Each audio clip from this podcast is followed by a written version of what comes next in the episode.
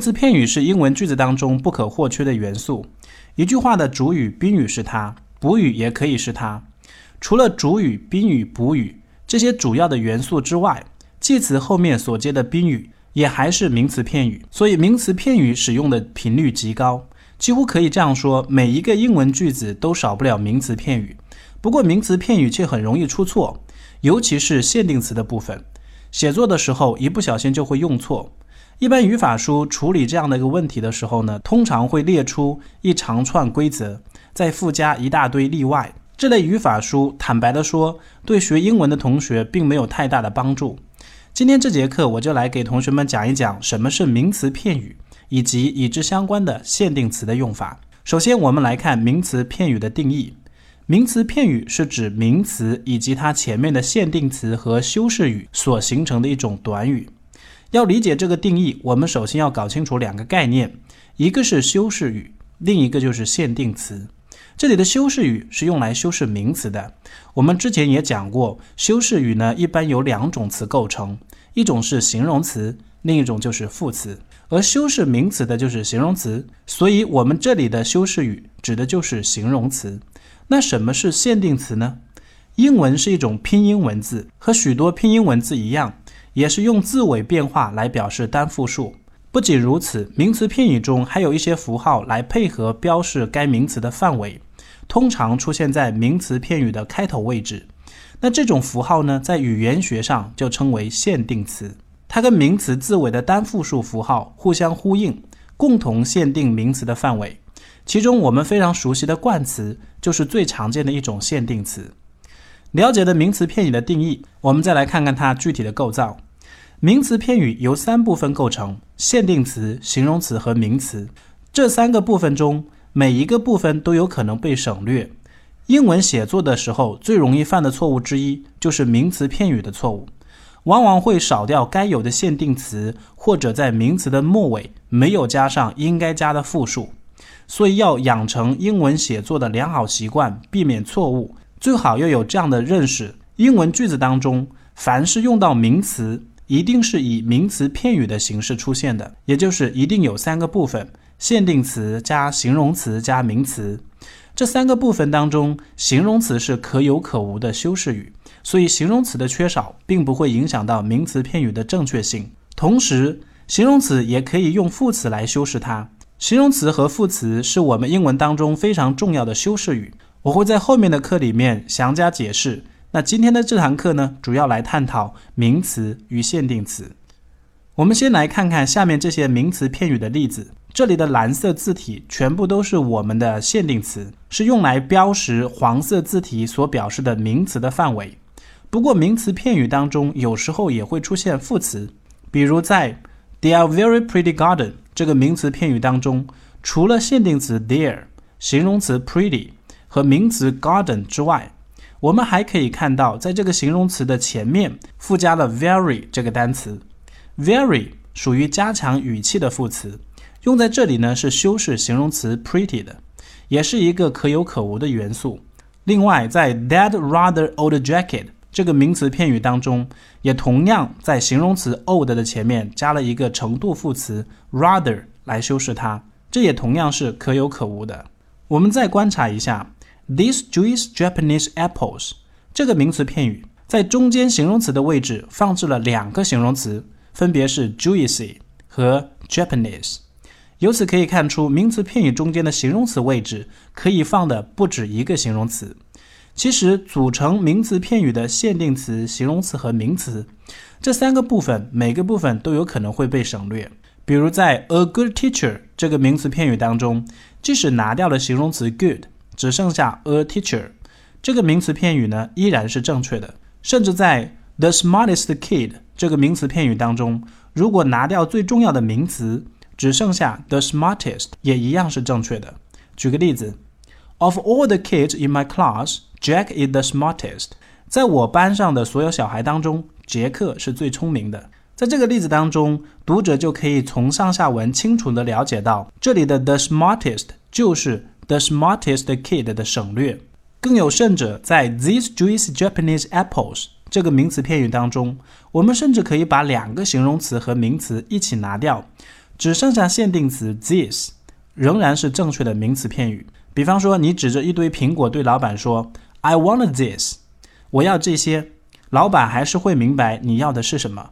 但是对于名词片语当中名词的省略，一定要遵循一个前提，那就是省略之后，读者要很清楚你省略的是什么，不能让读者猜不出来。这就得符合习惯用法了。传统语法书上经常会列出这么一条规则：the 加形容词等于复数名词。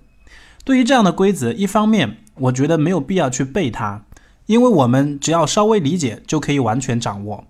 比如我们有个例子：The rich are not always happier than the poor。有钱人不见得就比穷人快乐。套用语法书上的语法规则：the rich 是 the 加形容词。所以是复数名词。当用作主语的时候呢，谓语动词就应该用复数。所以这里的 be 动词是 are。但是我们也可以稍微花点脑筋，就很容易看出来，在名词片语的三个部分当中，the rich 这个名词片语只有前两个部分，第三个部分的名词被省略掉了。那么省略的是哪个名词呢？根据上下文的意思来判断，省掉的当然就是 people 人们。把省略的部分我们还原回去，也就是 the rich people 这个名词片语。因为名词部分的 people 是个复数名词，所以它当然是一个复数名词片语。只要看出这一点，那么所谓的 the 加形容词等于复数名词这样的规则，我们就完全不用背。而我反对同学们去死记硬背这样的语法规则的另一个方面，就是这种规则。往往采取的是一刀切的做法，本身概括的就不完全不正确。比如我们下面有个例子：The new is not always better than the old。新东西不见得就比旧的好。这个句子是正确的，但如果我们套用原来的语法规则的话，那么 the new 应该是复数才对。但为什么这里的 be 动词采用的却是单数 is 呢？其实这是因为 the new 和 the old 的后面省略的并不是像 people。那样的复数名词，而是单数名词 thing。如果还原回去，那就分别是 the new thing 和 the old thing。那么单数名词片语 the new thing 做主语的话，谓语动词当然就得用单数了。所以以后我们要是碰到名词片语的使用，一定不能离开它的结构，生搬硬套所谓的规则。再提醒一下，名词片语的结构是限定词加形容词加名词。在名词片语的结构中，形容词和名词大家见的都比较多，也相对好理解。唯独对于限定词的用法并不是十分清楚。那我们现在就来看看限定词都有哪些，以及它们是怎么用的。首先，我们来看限定词的分类。依据限定词的性质，可以分成限制性和非限制性限定词，而依照限定范围，又分为部分性和全程性限定词。不过，从使用角度来说，最常用的一种分类是依据限定词的位置进行分类，可以分成前位、中位和后位限定词。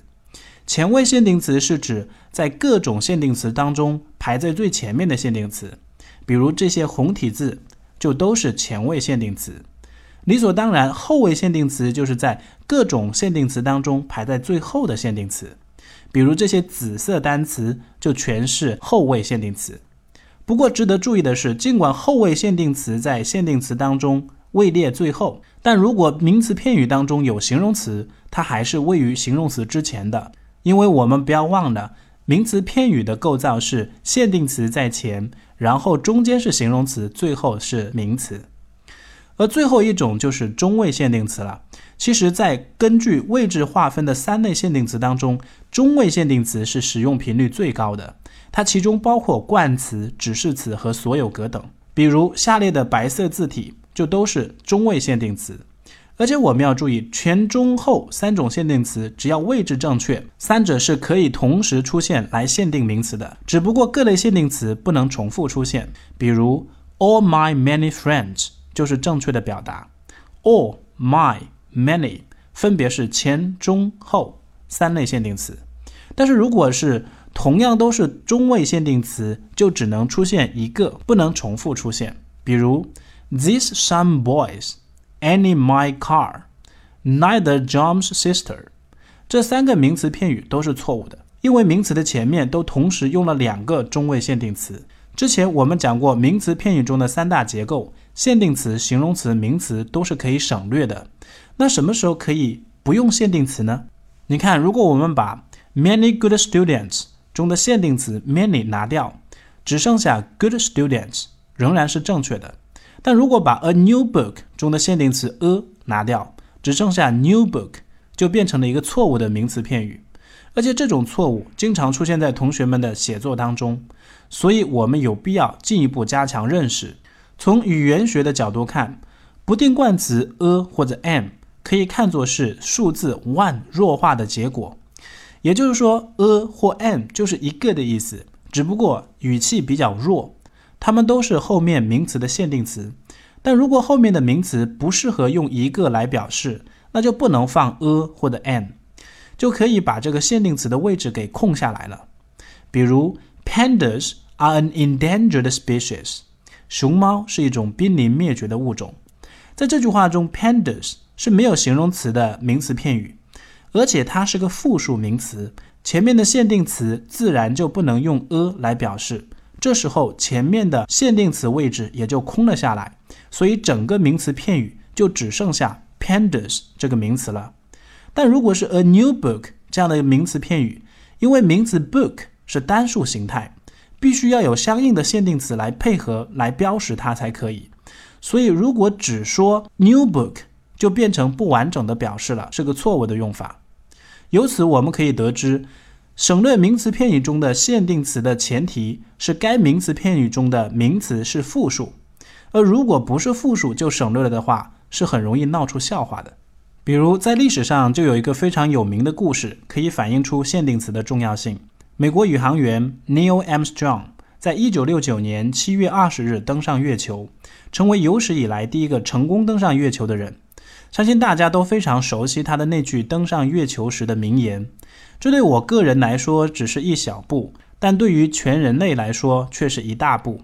他的英文原话是：“There's one small step for man, one giant leap for mankind。”就这样简单的一句话，却在日后引起了很多人，尤其是语法专家们的广泛争议。他们质疑的是阿姆斯特朗的话从语法角度来说是否正确。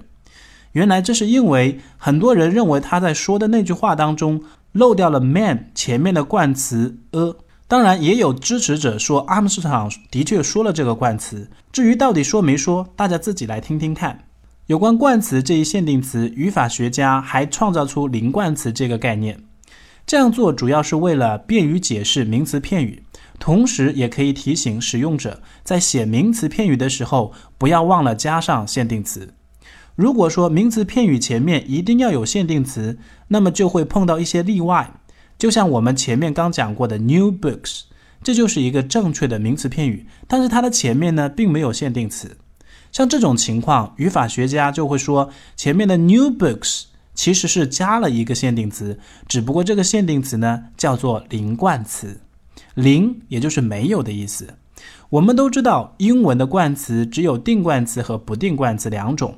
如果一个名词片语基于某种原因前面无法加上不定冠词 a 或 am，就可以选择把限定词的位置空下来。这种情况呢，就是所谓的添加了零冠词。换句话说，如果看到 new books 这样的名词片语，就可以这样解释：它前面呢还是有个限定词叫做零冠词，因为限定词的位置放不进 a 或 am。添加了零冠词这个概念，名词片语的构造就比较统一了。名词片语有三个位置：限定词、形容词和名词。其中，形容词属于修饰词，可有可无；名词是情况也可以省略。比如，the rich people 就可以省略为 the rich。只有限定词的位置是不可缺少的。如果看到名词片语的限定词位置空了下来，就表示用上了零冠词。那零冠词主要适用在哪些范围呢？也就是说，什么时候我们会用到这些零冠词呢？一复数名词前面可以采用零冠词，比如 Great English lessons are prepared for you。除复数名词外，不可数名词因为不能用 a 或 an 来表示，所以也可以采用零冠词，比如 Honesty is the best policy。Fresh water is a precious resource in Saudi Arabia。在这两个例子当中，honesty 和 water 都是没有复数形式的单词，都不适合加。a 或 am。我们可以这样总结：如果单词末尾加了 s 或 es，会有不规则的复数变化，就表示该名词是复数；如果前面加了不定冠词 a 或 am，表示该名词是单数。如果单词的末尾不能加 s 或 es，也没有任何不规则的复数变化，那通常表示这个单词是没有办法可以数的，自然就不能说是一个了。这个时候我们就可以采用零冠词。再接下来，在专有名词前面也可以采用零冠词。我们知道人名，比如 Bill Gates；地名 California，都是专有名词。专有名词的对立面是普通名词，比如 man、place，都是普通名词。所谓普通名词是一种通称的概念，也就是说，天下间所有的男性都可以称为 man，和世界上所有的地方也都可以叫做 place，这就是通称，也就是所谓的普通名词。正因为普通名词是通称，许多对象都可以使用，这才需要我们用限定词去限定它，是 this man 还是 that man，是 one man 还是 many men。至于专有名词，比如 Bill Gates。则是属于特称的概念，也就是说，天下间只有一个人叫做比尔盖茨。只要讲到比尔盖茨，大家都知道这个人是谁，这就是特称，也就是专有名词。因为专有名词是特称，只有一个对象可以使用，那就没有必要使用限定词。因为 Bill Gates 这种名词本来就已经限定了只有一个对象。不过换个角度说，如果用 a Bill Gates 来说比尔盖茨的话，那这里指的就是一个比尔盖茨的意思，也就是说，这种说法暗示着有第二个比尔盖茨的存在，所以这才需要标识。现在讲的是一个，如果在某个场合根本就只有一个比尔盖茨的存在，就不需要这样表示了。只要你说比尔盖茨，那大家都知道你是在说谁。加上 a 或 m，或者加上 s 是一体的两面，我们用这两类符号来表示单复数。如果一个名词不能加 s 或者 es，也没有其他的不规则复数形式，那么它也就不能够加 a 或 am。专有名词就是如此。要判断一个名词是否为专有名词，有时候不是那么容易。你比如说，像 Sunday 这个单词，我们一个月当中可能会有四到五天是星期天的情况，所以我们可以说 There are five Sundays this month。这个时候的 Sunday。就不算是专有名词，因为它可以加 s，有复数概念，被转化为普通名词了。可是，在一个星期里，星期天确实只有一天，所以我们也可以说 I have an appointment on Sunday。这个时候，它就是指一个星期当中的唯一的一天，也就是专有名词，前面既不能加 a，后面也不能加 s。另外，普通名词如果专有化，也就是说，把普通名词转变成专有名词的时候，也是可以采取零冠词的。比如，Bill Gates is chairman of Microsoft。比尔盖茨是微软公司的董事长。这句话中，比尔盖茨是人名，而且在这个语境里面没有第二个比尔盖茨的存在，所以不能加 s，也不能加 a，它是一个专有名词，前面不加限定词。但在补语位置上的 chairman。本来应该是个普通名词，因为并非只有微软公司才有董事长，而且 chairman 也还可以是主席或者系主任的意思，所以世界上的 chairman 比比皆是。也就是说，董事长是一个普通名词，是一个通称，而比尔盖茨是专有名词，是一种特称。这两个名词的性质并不相同，可是因为在句子当中，董事长是比尔盖茨的补语，可以和比尔盖茨画上一个等号。所以也可以把它当作专有名词来看待。再者，这句话传递的隐含信息是微软公司只有一位董事长，所以把普通名词 chairman 转换成专有名词也是有它的道理。我们再看另外一个例子：Bill Gates, according to some, is a better chairman than Craig Barrett。有人说比尔盖茨是比克雷格贝瑞特更好的董事长。Craig Barrett 是英特尔的董事长。拿他和微软的董事长 Bill Gates 来做比较，那么我们说话的语境当中就有两位董事长了，所以不再符合专有名词只有一个的特性，因此不能把 chairman 当成专有名词，它在这里是普通名词，必须要加上限定词 a。最后，当普通名词抽象化的时候，也可以采用零冠词。你比如，You can contact him by phone。你可以打电话和他联系。